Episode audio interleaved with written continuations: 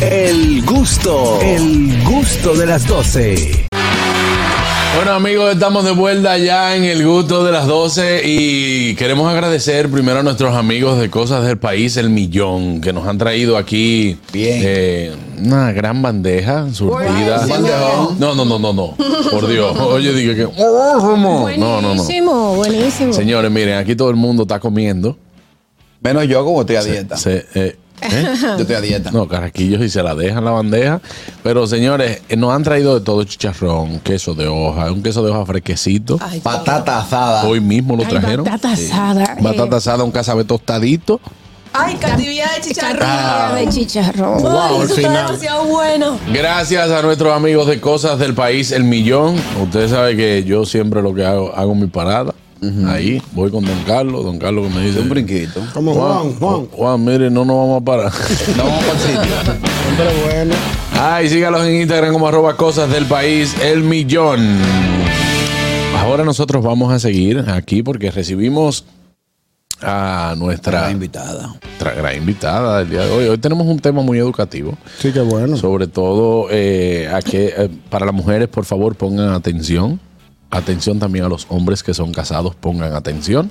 Porque vamos a hablar de labioplastía. ¿Tú lo habías escuchado, Ñonguito? Bioplastía. No, La bioplastía. No sabía, no Labioplastía. De verdad, no había escuchado el término. La- los labios. Te hacen qué se una habla? cirugía No. plástica en los labios. No necesariamente, Carraquillo, así. en los labios, pero hablamos de los labios mayores y menores.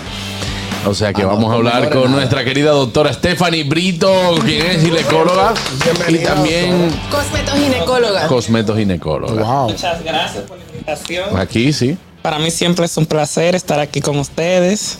Para los que no me conocen, Stephanie Brito, ginecóloga obstetra, me especialicé en Brasil, es cosmetoginecología, que es la parte estética íntima, y también profundicé en cirugía estética íntima en Brasilia, que es la capital de Brasil. Claro. Y la doctora tiene un aparato que reconstruye. Ella habló una vez aquí que tiene un aparato. ¿verdad? Sí. Sí, el Sí. FRATS, para hay, un hay un aparato que lo pone heavy. No, Carraquillo, yo lo Mira, único que mira, te voy mira, a pedir. Vamos a pedir moderación. Sí, lo único que te voy a pedir es que cuando estamos hablando de estos temas, que para muchas personas no es un secreto para nadie, que suele ser un mito, que por favor te manejes con una discreción y a la altura del respeto que lleva el tema. Entonces yo te recomiendo que lo saques. No, así no. No, yo no sé comportar. Sí, porque tú estás hablando de un aparato que lo pone heavy, ¿no? Bueno, sí, puede no es el ser. término, ese no es el Pero no es el término, Es por favor. que reconstruye. Señores, Ahora sí. Ya, ahí no va a poder hablar, habla. Es, Exacto. Carraquillo es el doctor merengue de aquí.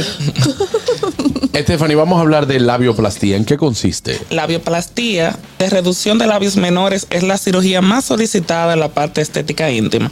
Pero antes yo quiero aclarar un concepto general de la bioplastía. Ajá. Puede ser, como bien mencionaste, de labios mayores o labios menores. Porque los labios mayores muchas mujeres procuran aumentarlo con ácido hialurónico, con grasa, se hace lipotransferencia. Pero normalmente cuando hablan así a nivel social de labioplastía, se refieren a la reducción de labios menores, que sería una labioplastía de reducción. En casos de hipertrofia, yo traje algunos modelos para explicar, porque algunas personas no saben diferencia. Ah, que pasen, que pasen. No, no, Los no. modelos que pasen. Ah, ok, ok, ok. Ok, ok. Aquí tenemos un caso de hipertrofia de labios menores. Aquí están los mayores y estos son los menores. Ok. ¿Cuál es la indicación de esa cirugía? Porque algunos piensan que es una cuestión solamente estética. En realidad no, es un problema también funcional. Mujeres con exceso de labios menores no consiguen ponerse cierto bikini, algunos panties, se marca. Esa presión, esa fricción constante maltrata, maltrata la piel, perdón. Pueden tener laceraciones, sangrar, infectarse fácilmente. Claro. Al momento de la penetración pueden entrar los labios también, eso le causa dolor.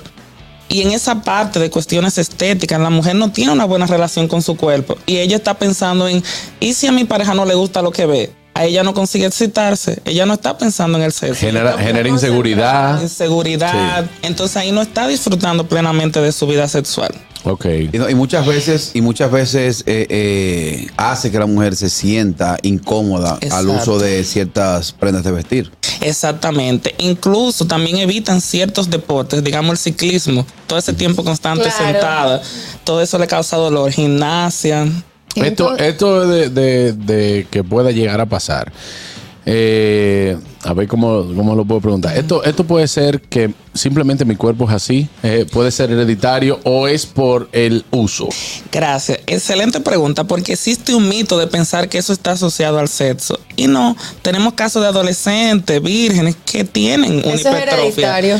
Hay varias causas. Puede ser genética, una predisposición en la familia. Claro. Existen causas que son hormonales. O sea, puede tener pacientes con síndrome de ovario poliquístico, con hipertiroidismo. Hay siete enfermedades que predisponen a ese aumento.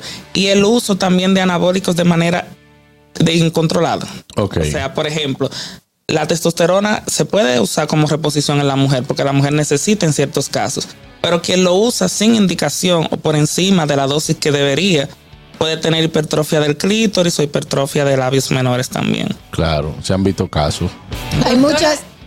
Adelante, Adelante. ¿Cuál, cuál es el, el proceso de recuperación después de esta cirugía? Ah, Depende de cómo se realiza la cirugía. Por ejemplo, si es una labioplastía de reducción con láser, solamente necesita de tres días de reposo. Tres días que deben ser respetados para que cicatrice bien, para que no tenga ninguna complicación.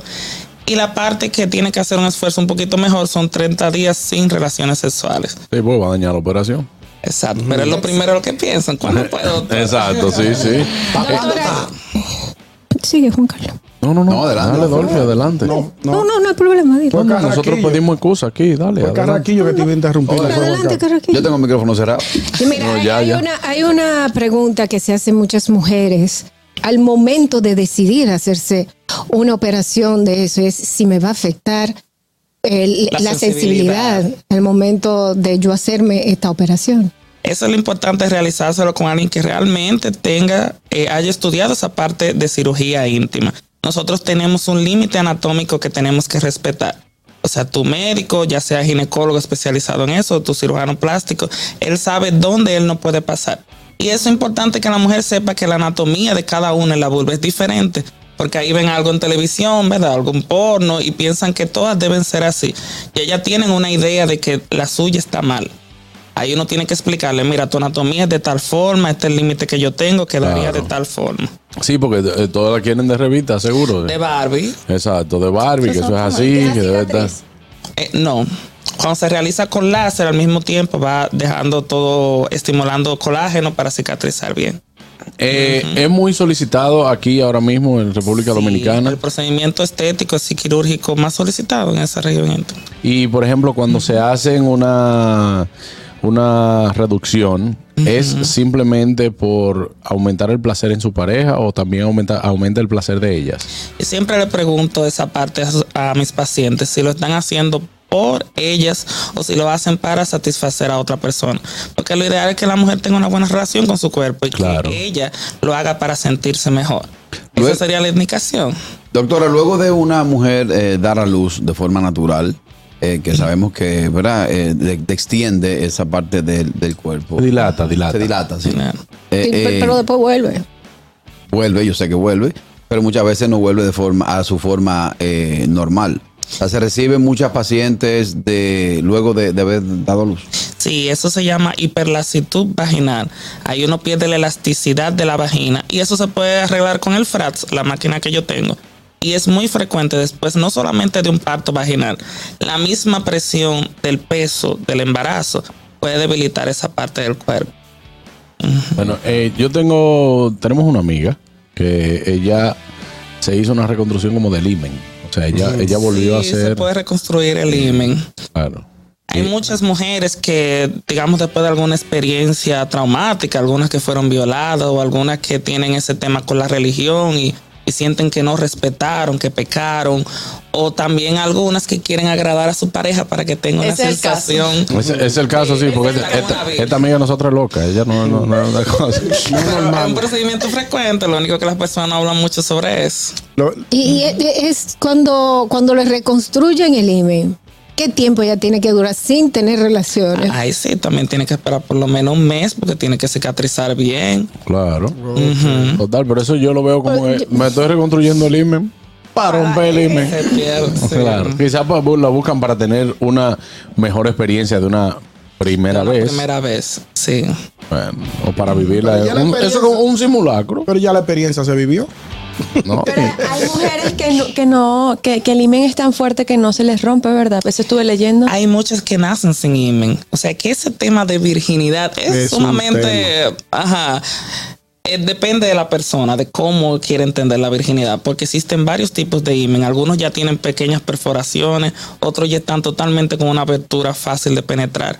No todas las mujeres sangran en una primera relación sexual, porque el imen es diferente. Eh, muchas veces el, el compañero tampoco carece de la herramienta. Tú estás hablando de los cortijos y su combo. Y Como los que me acompañan.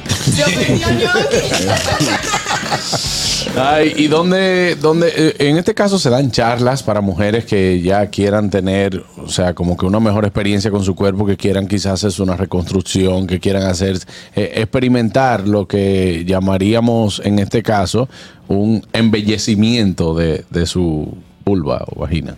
Si dan charlas en algún lugar, pregunto. No, sí, o sea que si, si personas como usted eh, le da charlas eh, a, a las mujeres o, o- o hablan de este caso. Ah, bueno, en mis redes sociales yo comparto mucha información sobre Ajá. el tema, pero en consulta, independientemente de- del motivo, yo siempre toco ese tema sexual y el tema también de la estética.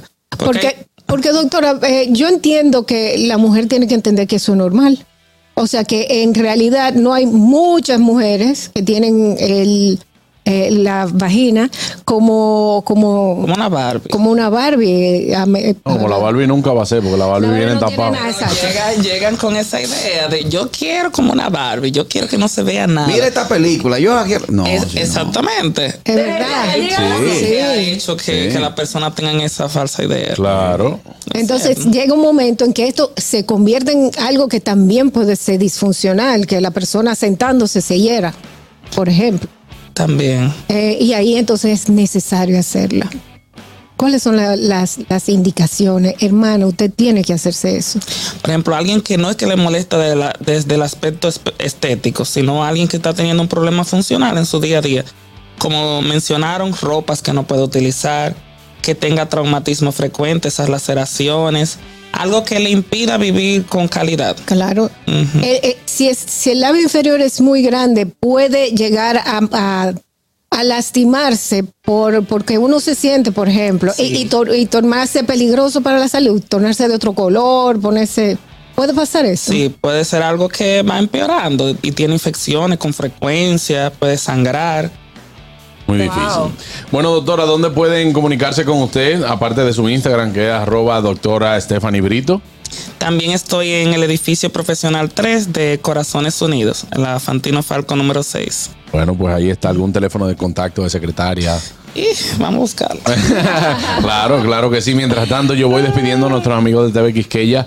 Eh, están ahí siempre para hacer la transmisión de nosotros para todo Estados Unidos. También a toda la región del Cibao. Éxitos 90.5. Gracias. Recuerden que pueden seguir con nosotros a través de la Roca 91.7, a través de nuestro canal de YouTube y todas nuestras plataformas. Para comunicarse con la doctora Stephanie Brito, lo puede hacer a través del número 809-412-5141 o al WhatsApp 829-640-2575. Muchísimas gracias, de verdad que sí, doctora, Estrella, por doctora. eh, iluminarnos en este tema. De verdad que es un tema que los hombres también debemos de conocer de eso, porque en algún momento si hay una de, de las parejas del hombre, bueno, pues quiere quiere realizarse este proceso, bueno, pues que esté Que un poquito más orientado y que como vivimos una cultura machista, muchos le dicen, ahora qué es lo que tú quieres ¿Qué es lo que tú inventar, qué es lo que tú me inventando? entiendes. Exactamente. Muchas veces no es por inventar, sino también por eh, una necesidad de su cuerpo.